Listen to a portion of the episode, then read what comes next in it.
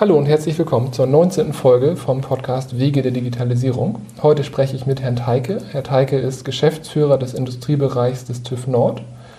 Ähm, an das Interview äh, bin ich gekommen, weil ich einen Kollegen von ihm auf der Konferenz ähm, Smarter Mittelstand im, in Hannover kennengelernt habe und da gelernt habe, dass der TÜV maßgeblich an der Digitalisierung mitwirkt und selber auch große spannende Herausforderungen vor sich hat.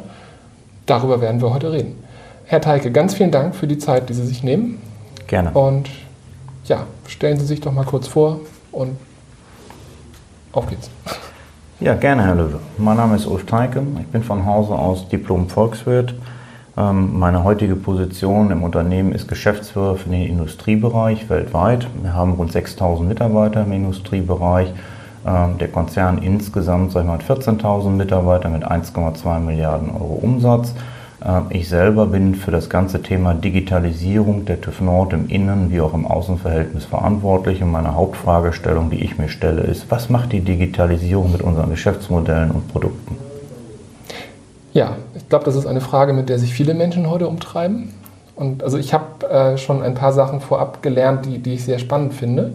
Ähm, Vielleicht erzählen Sie ganz kurz in ein paar Worten, was macht der Industriebereich alles? Also ich denke, viele Leute kennen den TÜV nur dadurch, dass sie ein Auto haben. Ich habe ja nun viele, viele Jahre Steuergeräte entwickelt, also ich habe mit dem TÜV auch immer zusammengearbeitet, wenn es an Zertifizierungsaufgaben ging, aber da gibt es sicherlich noch mehr, was Sie so tun. Ich erkläre unseren Geschäftsbereich Industrie immer relativ einfach. Ich sage, wir machen von der Paprikaschote, vom Lebensmittel bis zum Kraftwerk eigentlich alles das, was rund um technische Sicherheit von Anlagen und Produkten geht. Das heißt, wir haben drei hauptwesentliche Geschäfte, drei Hauptgeschäftsmodelle.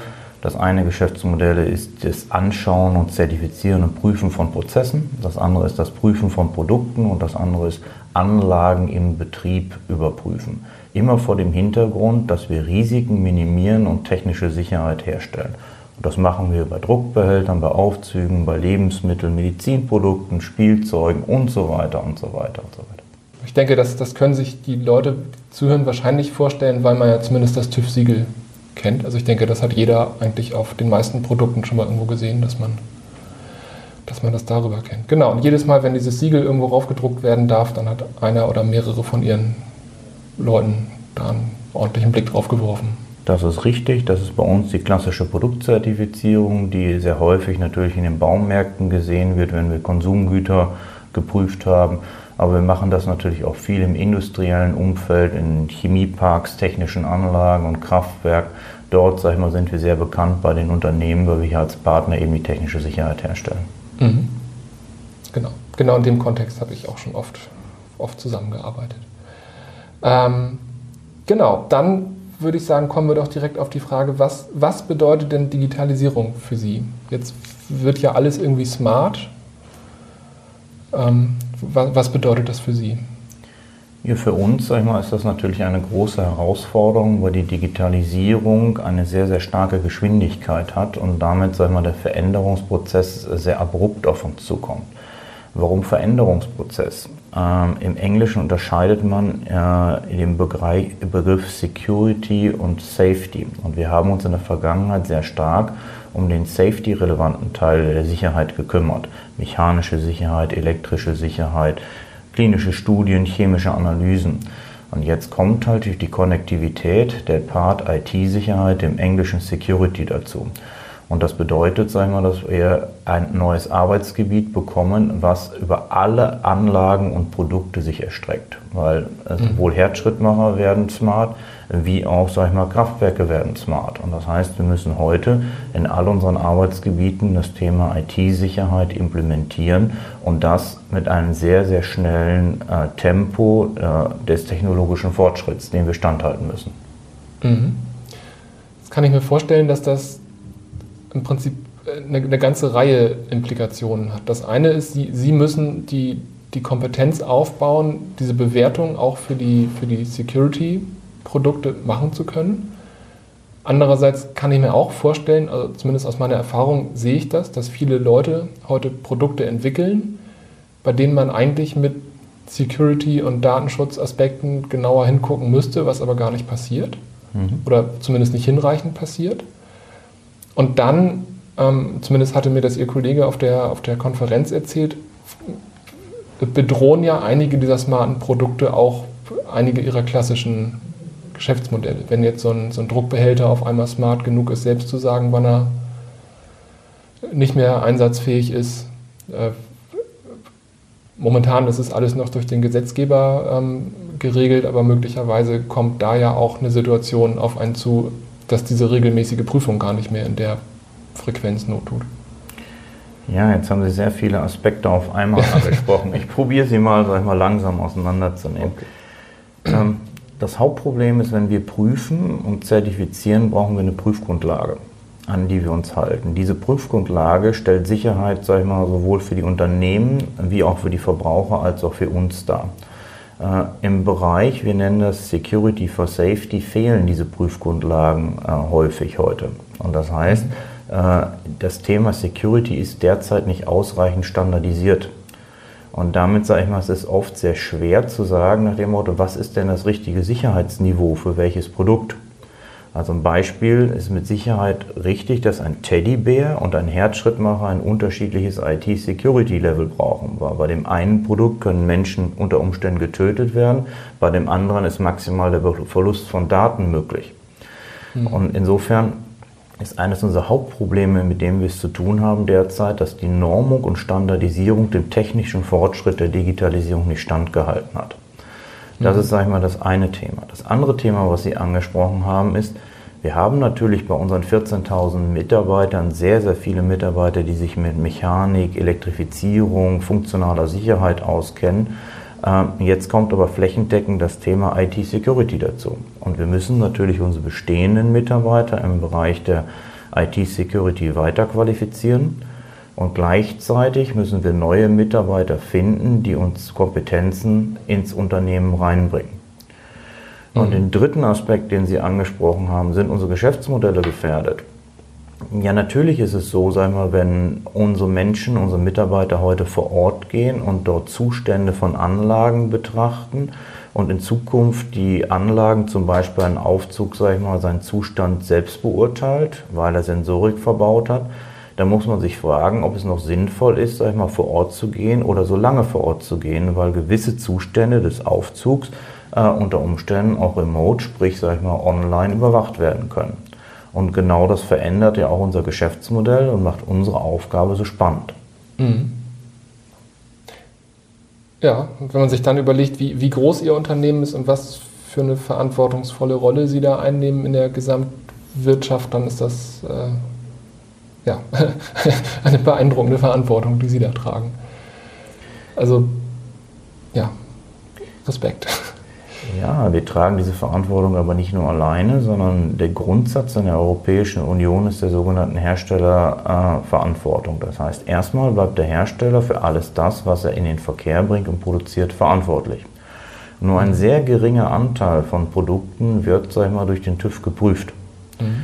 Und eine der Hauptfragestellungen, die auf die Gesellschaft und auf die Politik zukommt, ist, ob dieses System im Zeitalter für Security for Safety ausreichend ist sondern äh, Toaster und Haarföhns, die in der Vergangenheit, sag ich mal, relativ geringe Risiken erzeugt haben, können jetzt Teil von internationalen Botnetzen werden, können Webseiten lahmlegen und können damit sehr hohe Gefahrenpotenziale auslösen. Und mhm. insofern, sag ich mal, wird man den Begriff äh, des Risikos und der Risikobeurteilung vor dem Aspekt der Digitalisierung für viele Produktgruppen neu beurteilen müssen. Ähm, mhm. Und das spielt dann wieder rein in die fehlende Standardisierung und Normung. Und insofern kommt auf unsere Verbraucherschutzpolitiker in Deutschland eine große Aufgabe zu, nämlich sicherzustellen, dass im Zeitalter der Digitalisierung Verbraucherschutz nach wie vor, sag ich mal, in Deutschland und in Europa gewährleistet ist. Mhm. Und sehen Sie die Dinge da auf dem richtigen Weg? Also ich habe mich speziell mit Datenschutz viel auseinandergesetzt, weil wir ja genau solche Produkte entwickeln für unsere Kunden und ich sehe auch, die, die rechtlichen Grundlagen sind dünn. Und das ist ja auch mal ein Kostenfaktor. Und wenn man den Leuten nicht vor Augen führt, was, äh, was sind denn die Konsequenzen, wenn man das Ganze nicht sinnvoll macht? Also erstmal zahlt man ja nicht gerne Geld für irgendwas, wo man den Nutzen nicht sieht. Ist die Politik da auf dem richtigen Weg? Also die Politik, sagen wir, muss ja gemeinsam mit den Normungs- und Industrieverbänden zusammenarbeiten. Und wenn man das insgesamt beurteilt, sagen wir, sind die zwei, drei Jahre zu spät. Also eigentlich müssten für viele Dinge Normen und Standards bereits heute existieren. Ähm, es gibt aber auch positive Dinge. Wenn man zum Beispiel sich das Medizinproduktegesetz anguckt in Europa und in Deutschland, dann ist dort Software als ein Medizinprodukt definiert. Das heißt, mhm. sagen wir, Software alleinig kann ein Medizinprodukt sein und muss sofern überprüft werden. Äh, man mhm. sieht also, dass in den Normen und Regularien erste Ansätze da sind, die im Sinne des Verbraucherschutzes in die richtige Richtung gehen. Aber es gibt noch sehr viele Regularien, wo das ganze Thema Software als sicherheitskritischer Bauteil komplett fehlt und damit, sag ich mal, keine kritische Betrachtung, sag ich mal, des Themas IT-Security durch die Normen unterstützt wird. Und insofern, ja, es gibt gute Ansätze, aber aus meiner persönlichen Sicht, sag ich mal, drängt die Zeit und hier müsste die Politik und auch die Industrieverbände Rahmenbedingungen setzen, die das Thema Verbraucherschutz äh, deutlich beschleunigt. Mhm. Und wenn wir jetzt davon ausgehen, dass hier Leute zuhören, die vielleicht selber Produktverantwortung haben oder darüber nachdenken, Produkte zu entwickeln, was würden Sie denen raten? Also wenn man sich auf die Normung nicht verlassen kann, gerade? So wie viele Themen, die durch einen Hype, durch ähm, technologische Entwicklung geprägt sind, neigt man dazu, sage ich mal, erstmal unbedarft mit dem ganzen Thema Digitalisierung umzugehen. Wie ich vorher schon gesagt habe, sag ich mal, bleibt der Hersteller für das, was er tut, vollumfänglich verantwortlich. Mhm. Das bedeutet aber, wenn ich keine Normgrundlage habe, muss man sich die Frage stellen, für was bin ich denn eigentlich verantwortlich? Und unter Umständen kreiere ich heute Produkte, dann kommt später der Standard und ich stelle fest, dass ich Produkte kreiert habe, für die ich verantwortlich bin, die außerhalb des Standards sind. Und das heißt, dann hafte ich für diese Produkte alleinig und vollumfänglich.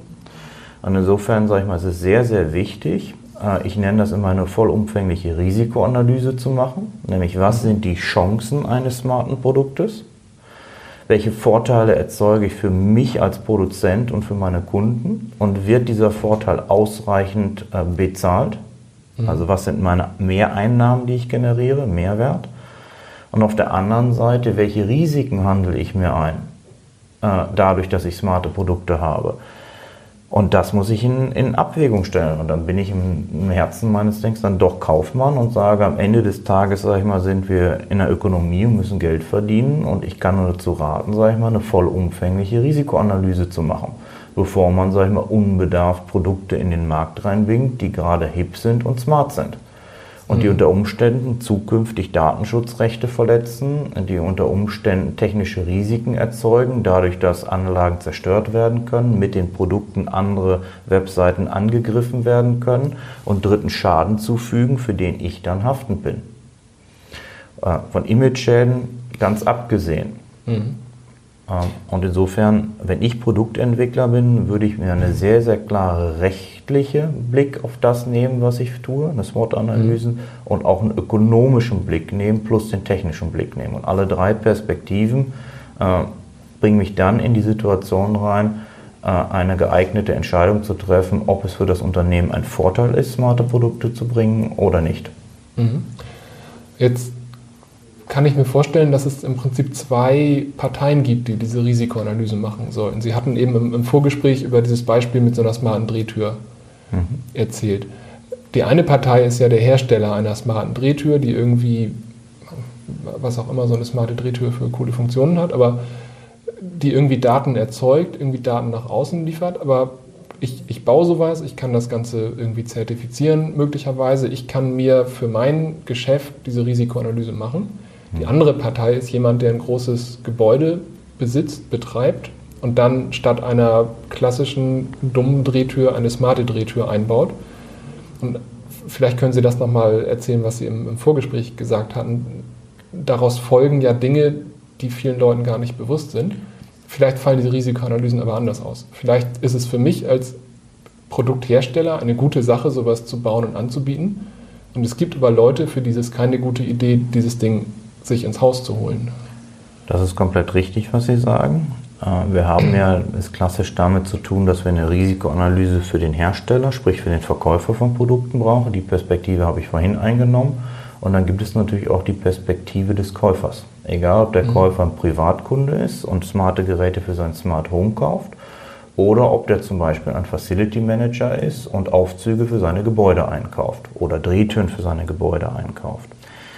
Man muss sich im Klaren darüber sein, egal ob ich Privatperson oder eben gewerblicher Anbieter bin, in dem Augenblick, wo ich smarte Produkte einkaufe, dann sind diese vernetzt mit meinen bestehenden Infrastrukturen. Mhm. Und das heißt, jemand anders hat Zugriff auf mein Netzwerk.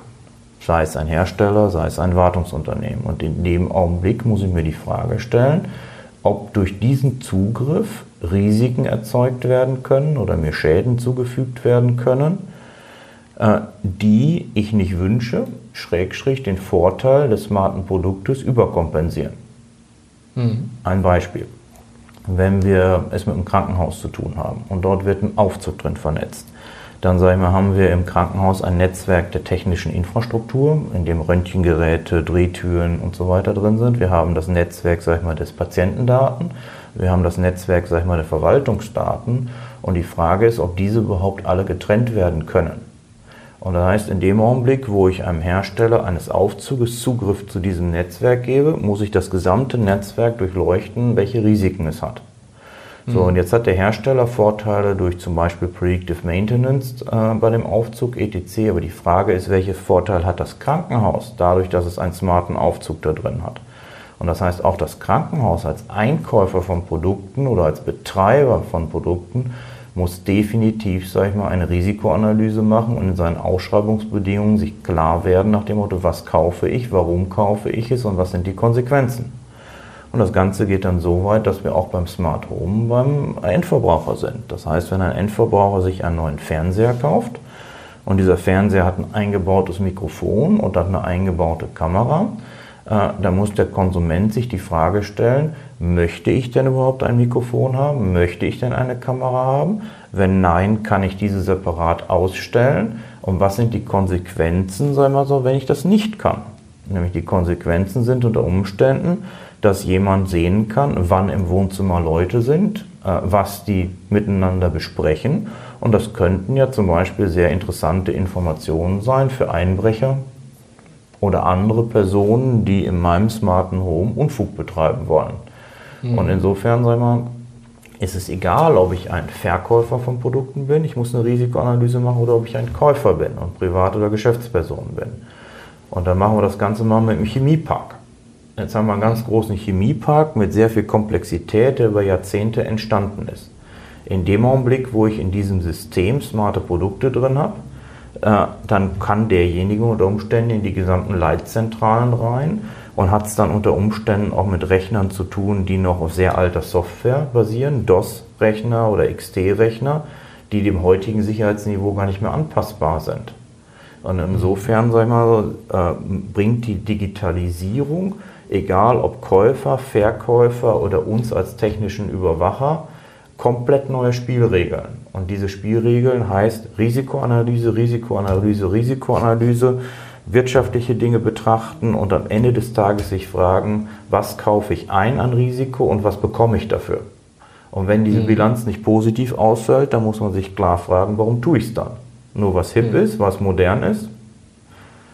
Mhm. Und also heißt also, wir empfehlen einen ganz klaren kritischen Umgang mit diesen Technologien, sagen aber auch, es bringt natürlich viele Vorteile, wenn man solche Technologien richtig einsetzt. An Komfort, am Wohlbefinden, an äh, monetären Einsparungspotenzialen und so weiter. Mhm. Ich, ich kann jetzt in dem ganzen Industriebereich mir das sehr gut vorstellen und letztendlich, äh, gerade wenn ich mir vorstelle, wer für so einen Chemiepark verantwortlich ist, dann, also die zwei Leute, die ich kenne, die, die so eine Funktion haben, das sind sehr verantwortungsbewusste Leute, die sehr genau wissen, was sie tun. Ähm, da habe ich jetzt das Vertrauen, dass die ihre Risikoanalysen schon machen und dass im Zweifel da diese Produkte auch eher nicht zum Einsatz kommen, wenn das Ganze nicht positiv ausfällt.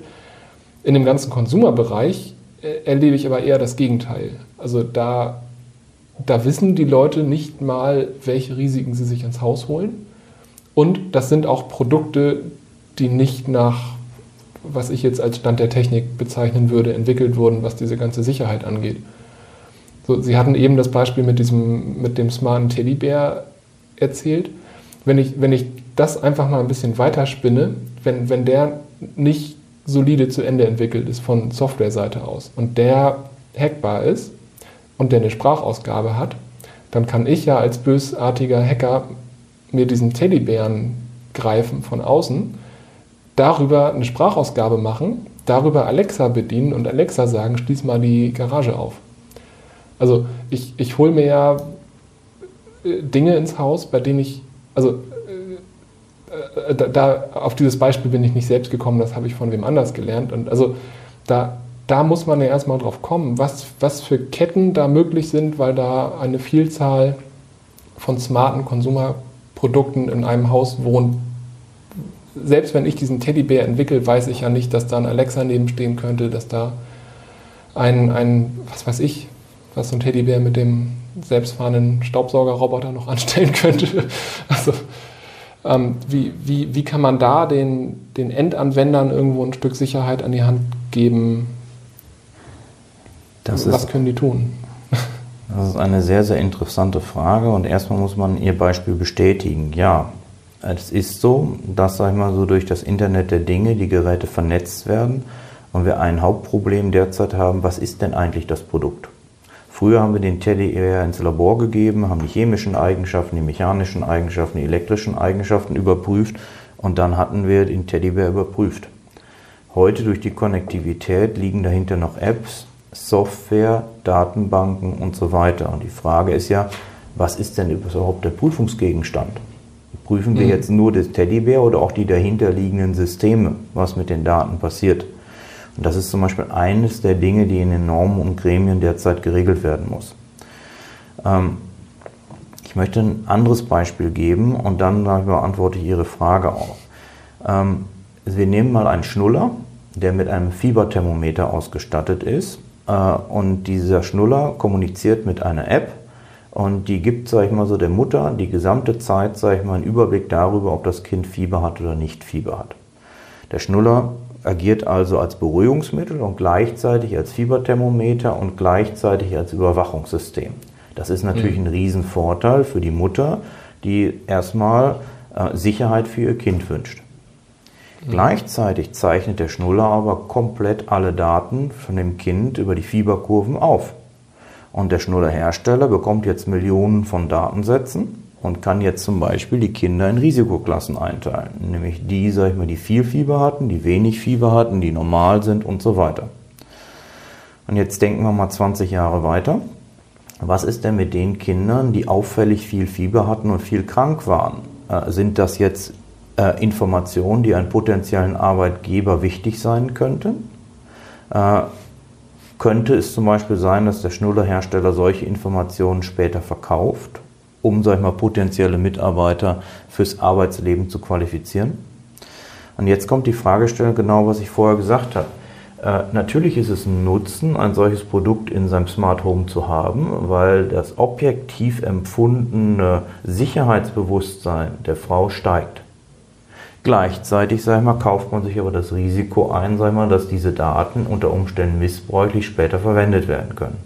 Mhm. Und insofern müssen wir immer eine Abwägung als erstes machen, sagen wir so, was ist das wichtige Ziel, was wir haben? Die kurzfristige Sicherheit oder langfristig dafür Sorge zu tragen, sage ich mal so, dass die Informationen über unser Kind, die ja negativ sein können, nicht irgendwann zu seinem Schaden kommen. Und damit, sage ich mal, ist der erste Grundsatz, den ich jedem geben kann, Datensparsamkeit. Mhm. Sorge dafür, wenn, sage ich mal, in irgendeiner Art und Weise Daten nicht unbedingt erhoben werden müssen, dass diese Daten auch niemand anders zur Verfügung gestellt werden müssen. Das heißt, am Beispiel des Schnullers, wenn du Verdacht hast, dass dein Kind krank sein könnte, benutze diesen Schnuller. Wenn du weißt, alles ist gut und du bist eine Etage drunter, gib ihm den konventionellen Schnuller. Das heißt, mhm. am Beispiel, sag ich mal, des Teddys, wenn du die Sprachausgabe vom Teddy nicht brauchst, überleg dir erstens, ob du den Teddy kaufen willst und wenn du ihn zu Hause hast, ob du die Sprachausgabe nicht ausstellst. Am Beispiel des Fernsehers, wenn du das Mikrofon, die Kamera nicht baust, ausstellen, abkleben, wegmachen. Mhm. Oder auch eine einfache Fragestellung ist, muss der Fernseher die ganze Nacht im Standby-Betrieb bleiben oder kann man ihn über Nacht nicht ausschalten, wenn man überhaupt gar die Stromquelle kappen, mit Zeitschaltuhren, wie auch immer, wenn man gar nicht vorhat, Fernsehen zu gucken. Mhm. Und das heißt, erster Grundsatz ist Datensparsamkeit. Die zweite ist, äh, sorge dafür, dass du Produkte kaufst von namenhaften Herstellern. Weil diese namenhaften Hersteller, sage ich mal, müssen auch dauerhaft ihre Geschäftsmodelle aufrechterhalten und die werden, sag ich mal, was Datenhandel und solche Dinge angeht, sich mit Sicherheit im Rechtsrahmen bewegen. Dritte ist, überlege sehr genau, sag ich mal, was du eigentlich wirklich brauchst und beim Kauf adaptiere dann auch das, was du eigentlich wirklich brauchst, an das, was die Produkte denn auch wirklich an technischen Eigenschaften haben. Es ist nicht unbedingt sinnvoll, das technisch Machbare zu kaufen, sondern es ist sinnvoll, nach deinem Bedarf zu kaufen. Mhm. Weil alles, was du kaufst, äh, was technische Features, das musst du in irgendeiner Art und Weise beherrschen. Und das Beherrschen von Technik ist ja nicht jedermanns Sache. Wir sind ja nicht alles gelernte Informatiker und oft mhm. lassen sich einzelne Funktionen ja gar nicht separat ausstellen. Ja, das stimmt. Also selbst als gelernter Informatiker habe ich da manchmal meine Schwierigkeiten. ja, ähm, da, dazu hätte ich jetzt gleich noch eine, eine Folgefrage. Ähm, Sie haben eben gesagt, es ist gar nicht, also oft gar nicht genau klar, was ist der Prüfgegenstand. Ähm, wie, wie gehen Sie denn damit um oder wie kann man überhaupt damit umgehen, wenn ich jetzt zum Beispiel an, an Tesla denke? So, die, die, müssen ja auch in Deutschland irgendwie ihre Zulassung bekommen haben, weil ich die schon hier rumfahren sehe. Mhm.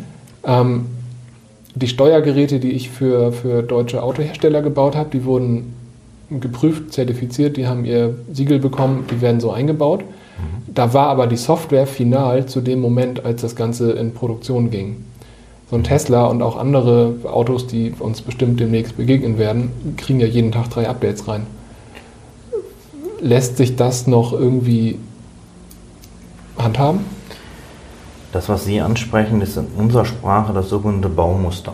Das heißt, wir kriegen ein Auto, ein Stück Medizinprodukt ins Labor rein und wir prüfen exakt dieses Baumuster und fällen dann darüber die Aussage, ob dieses technische Gerät oder Produkt sicher ist. Jetzt passiert Folgendes, durch die kontinuierlichen Software-Updates, egal ob sie täglich, monatlich oder jährlich sind, verändern sich die Eigenschaften des Produktes. Und durch diese Veränderungen können natürlich auch Risiken wieder entstehen. Im Bereich von Safety oder auch im Bereich von Security. Und nach herkömmlichem Recht ist mit jedem Software-Update das Produkt verändert worden und damit erlischt im Grundsatz die Zertifizierung und die Prüfung. Das heißt, wir haben es hier mit einem Phänomen zu tun, dass wir eigentlich jedes einzelne Software-Update überprüfen müssen, um sicherzustellen, dass dieses Produkt auch sicher ist. Dieses wird auch in dem heutigen Verfahren so gemacht bei den Zulassungsbehörden. Das heißt zum Beispiel im Rahmen von Tesla. Ähm, die Zulassungen wurden in den Niederlanden meines Wissens nach gemacht. Äh, wird die Zulassungsbehörde, sage ich mal, regelmäßig über die Software-Updates informiert. Mhm. Die Frage, die sich ja jetzt stellt, ist, ob die reine Information ausreicht oder ob es nicht eine kritische Gegenprüfung, sage ich mal, der Software geben müsste um sicherzustellen, dass zum Beispiel negative Auswirkungen aufs Bremsverhalten, aufs Lenkverhalten oder auf andere sicherheitstechnische Einrichtungen nicht gegeben ist. Und da, mhm. sage ich mal so, greift wiederum das, was ich vorher gesagt habe, da fehlt es derzeit an Normen und Standards. Und hier, sage ich mal, muss sichergestellt sein, dass hierfür Standards entwickelt werden, damit auch Sicherheit für Hersteller von Produkten in Zukunft dort ist Sicherheit für Zulassungsbehörden da ist und Sicherheit für Endkonsumenten und auch für Prüfeinrichtungen für uns da sind. Und Sie sprechen hier einen sehr, sehr wichtigen Graubereich ein, der technisch nicht ganz einfach zu handeln sein wird. Aber wir müssen dafür Spielregeln entwickeln. Ansonsten, sag ich mal so, werden wir die technische Sicherheit von Anlagen und Produkten in Europa nicht gewährleisten können. Mhm.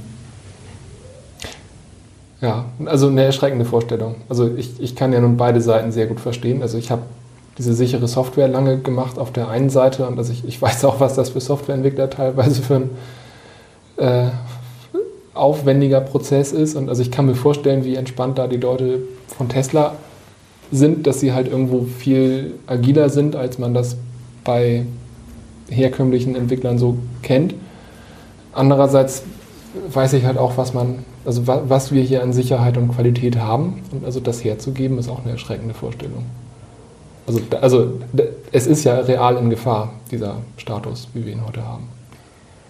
Ja, wir selber haben ja eine, eine, sehr klare Produktsicht. Und die Frage ist ja, die man sich stellen muss, einmal, kann durch das Produkt an sich eine Gefahr ausgehen und wenn ja, wie groß ist die? Ähm, und abhängig von dieser Betrachtungsweise muss man natürlich pro Produkt eine unterschiedliche Risikoklasse bilden. Und nur Produkte der höchsten Risikoklasse, da muss man dann wirklich sich die Frage stellen, müssen wir jedes einzelne Software-Update sich angucken. Mhm. Also Beispiel ist ein Herzschrittmacher äh, oder eine Insulinpumpe, äh, die direkt Menschen töten können. Ich glaube, da ist es klar, dass wir in dem Augenblick, sag ich mal so, uns jedes Update angucken müssen. So, jetzt haben wir es mit einem Teddybär zu tun, unser Beispiel vorhin. Da muss man sich die Frage stellen, ob sag ich mal, jedes einzelne Software-Update jetzt wirklich angeguckt werden muss oder ob man dort sich nicht sag ich mal, Prozesse der Softwareentwicklung anguckt und dann sagt, die haben grundsätzlich Prozesse installiert mit Qualitätssicherung im Unternehmen und das schaut man sich einmal im Jahr an. Mhm. Und dann gibt es mit Sicherheit auch Produkte wie Gummihandschuhe, äh, wo zukünftig Sensoren drin sind, wo man sich als Einwegartikel, wo man sich die Frage stellt, müsste das überhaupt jemand angucken oder ist das mit der einmaligen Produktzulassung nicht erledigt?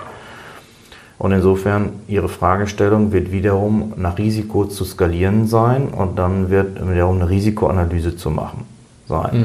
Und insofern ja, auch wenn die Regularien dort sind, wie man mit Software-Updates ist, heißt das nicht, dass man dann in den Überprüfungsmethodiken immer das Gleiche für jedes Produkt anwendet, sondern man wird je nach Risikoklasse des Produktes andere Methodiken anwenden müssen. Und das geht halt so weit, dass man zum Teil in den Quellcode einsteigen muss, mhm. Äh, dass man sich die Struktur der Software angucken muss und dann auch über Massentests gucken muss, ob die Software stabil funktioniert, um halt auch mit einem hohen Risiko sicher sagen, mit einer hohen Wahrscheinlichkeit sicher sagen zu können, dass das Produkt exakt das tut, was es tun soll und nichts anderes. Mhm. Ja, auf jeden Fall äh, viel Arbeit für alle, die beteiligt sind. Für uns, sag ich mal, hatte ich ja vorher gesagt, ist die Digitalisierung sehr spannend, weil sie erstens schnell vorangeht und das zweite ist, Sie bringt in alle unsere Arbeitsgebiete, sage ich mal, diese Fragestellung der IT-Sicherheit, wie wir sie beschrieben haben, insbesondere mit dem Phänomen der Software-Updates. Mhm. Und das bedeutet für uns viel, viel, viel mehr Arbeit. Und auf der anderen Seite, natürlich, sag ich mal so, werden sich unsere Arbeitsbedingungen verändern. Wir werden weniger vor Ort gehen zu den technischen Anlagen wir werden uns mehr mit Daten und Remote-Modellen beschäftigen und wir werden viel mehr technische Sicherheit sag ich mal, am Computer beurteilen, als wir es heute am Objekt machen. Insofern, mhm. wir sind Teil der Digitalisierung und da freuen wir uns auch drauf. Werden Sie dadurch dann selber zu einem Unternehmen, das Software entwickelt? Oder? Ja, wir entwickeln Software für uns selber, aber eigentlich nur für unsere administrativen und technischen Abläufe und für Prüfungssoftware. Wir selber werden aber nie Software für Produkte entwickeln. Mhm. Gut, aber alleine die, äh, die ersten Punkte, die Sie angesprochen haben, reicht ja auch schon. ja, wir haben natürlich große Aufgabenstellungen, wenn man sich die Schnittstelle zu unserem Kunden anguckt. Äh, früher, sagen wir, haben wir Papier ausgetauscht, Prüfberichte, Zertifikate, Rechnungen, Angebote. Heute haben wir gemeinsame Portale mit unseren Kunden, äh, wo die gesamte Transaktion, die Kommunikation darüber abläuft. Und die Frage wird dann halt sein, äh, ob man in Zukunft äh, nicht über Portale arbeitet, sondern Austausch von Datensätzen arbeitet. Und das sind natürlich mhm. Fragestellungen, die wir gerade mit unseren großen Kunden, wo wir sehr viele Produkte prüfen, sehr viele Anlagen haben, derzeit intensivst diskutieren. Und damit verlagern sich auch unsere Schnittstellen zwischen Kunden und uns komplett. Das heißt, unsere Wertschöpfungsketten verändern sich. Mhm. Und wir werden Teil von anderen Wertschöpfungsketten. Insofern die Digitalisierung wirkt in jeglicher Art und Weise auch auf uns. Ja. Ja, das ist spannend. Über, über diesen Teil Datenaustausch, ich habe da noch gar nicht drüber nachgedacht, was das auf Ihrer Seite bedeutet. Also ein Kunde von mir, die machen Gasanalytik und ähm, also da habe ich halt gelernt, die haben unter anderem ein Projekt, dass sie die Daten, die bisher halt auf, weiß ich nicht, per Fax oder wie auch immer über einen Ether ging, dass, ähm, dass die da an einer Schnittstelle bauen, um diese Daten halt digital sicher an die, an die Überwachungsinstitutionen senden zu können. Aber klar, dass sie auf der Gegenseite das Ganze ja irgendwo entgegennehmen und verarbeiten müssen. Macht Sinn, ja. Geht halt so weit, dass wir eine gemeinsame Datenplattform mit unseren Kunden betreiben. Wir haben ein Hochsicherheitsrechenzentrum in Hannover.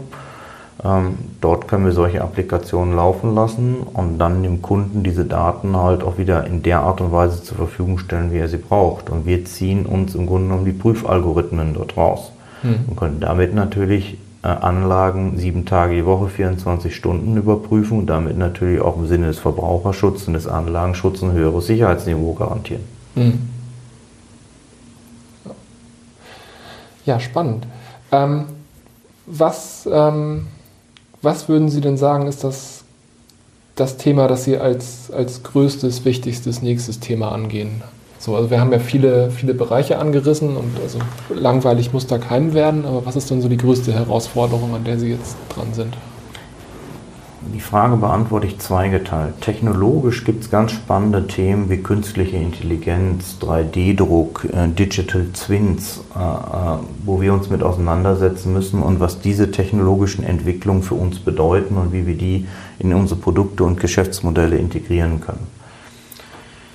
Für die Volkswirtschaft Deutschland gibt es eine ganz, ganz wesentliche Frage. Ich habe das heute schon mehrfach angesprochen, die fehlende Standardisierung. Wenn es keine Normung und Standardisierung gibt, dann gibt es auch keine Rechtssicherheit. Und das sorgt dafür, dass keine Innovationen kommen oder ein Innovationshemmnis ist. Und Standardisierung äh, ist die Grundvoraussetzung für Innovation, Globalisierung und wirtschaftlicher Stärke. Das heißt, das, was ich als absolut wichtig für den Wirtschaftsstandort Deutschland halte, ist, dass die Standardisierung und Normung im Umfeld der IT-Sicherheit und Security for Safety sehr, sehr zügig nachgezogen wird, damit der deutsche Mittelstand sicher exportieren und seine Produkte verkaufen kann, äh, die Verbraucher ausreichend geschützt sind und wir als Prüfinstitute wissen, was wir zu tun haben. Und hier hat die Politik einen gesellschaftlichen Dialog anzutriggern, damit hier die Grundvoraussetzungen für Wohlstand, Innovation und Wachstum in Deutschland geschaffen werden. Ja, ist auch natürlich für mich als Teil der Umsetzertruppe eine spannende Sache. Wie halten Sie sich dazu auf dem Laufenden? Gibt es da Quellen, die Sie empfehlen würden, die besonders hilfreich sind? Thema ist hochkomplex. Also es gibt super Quellen zum Blockchain, es gibt super Quellen zu Digital Twins und 3D-Druck. Und insofern, es gibt umfassend Fachliteratur. Was ich insbesondere für Verbraucher und Mittelständler für sehr hilfreich halte, ist unsere eigene Website und unser Kundenmagazin Explore, wo man natürlich, sag ich mal, diese Sachverhalte dann in einfacher Sprache aufbereitet wiederfindet. Mhm. Weil auch ich als Volkswirt habe ja oft das Problem, äh, die Technologien zu verstehen und sie dann in eine Sprachform zu bringen, dass ich es zum Beispiel auch meiner Frau, meinen Kindern, meiner Mutter erklären kann, äh, was denn hier eigentlich gerade passiert und warum es wichtig ist, sag ich mal, so diese Technologien zu kontrollieren und zu prüfen. Ähm, und da haben, haben sich unsere Leute aus der Konzernkommunikation, sag ich mal, durchaus Gedanken drüber gemacht und mit dem Format Explore äh, ein Medium geschaffen, sag ich mal, wo man diese Sachverhalte gut aufbereitet weiter erklären kann. Mhm. Ja, ich werde das verlinken in den, in den Shownotes. Ähm, dann meine Abschlussfrage. Ähm, haben Sie jemanden, den Sie hier gerne in einer künftigen Folge vom Mikrofon hören würden, der irgendwas Spannendes beitragen kann? Normung und Standardisierung ist ein Thema, sage ich mal, der Politik, der Industrieverbände, und der Normungsgremium. Und ich würde mir sehr wünschen, dass die zuständigen Repräsentanten der Politik, der Normung und der Wirtschaft sich darüber äußern, wie sie denn den Prozess der Standardisierung und Normung der IT-Sicherheit in Deutschland kreieren wollen, um sicherzustellen, dass Verbraucherschutz und wirtschaftliches Wachstum eigentlich wirklich gegeben ist. Und insofern, ich würde es für absolut hilfreich halten, wenn man diesen Dialog, sage ich mal, öffentlich weiter forcieren würde und hier auch ein Druck entsteht auf die Politik, auf die Industrieverbände und Normungsverbände, hier schnell zu agieren. Mhm. Weil hier entsteht Unsicherheit für Verbraucher, wirtschaftliche Risiken für den Wirtschaftsstandort Deutschland äh, und das muss schnell abgestellt werden. Mhm. Okay, das werde ich mir mal durch den Kopf gehen lassen, wer da geeigneter Kandidat wäre, wen ich auch irgendwo vors Mikro kriege. Aber gute Idee. Ich glaube, aus der Richtung hatte ich noch überhaupt niemanden in meinem Podcast. Ja, ganz vielen Dank für Ihre Zeit, ganz vielen Dank für das spannende Wissen, das Sie uns hier äh, geteilt haben. Ähm, ich würde sagen, wir sind damit durch. Ähm, Herzlichen Dank, Herr Löwe, hat Spaß gemacht. Schön.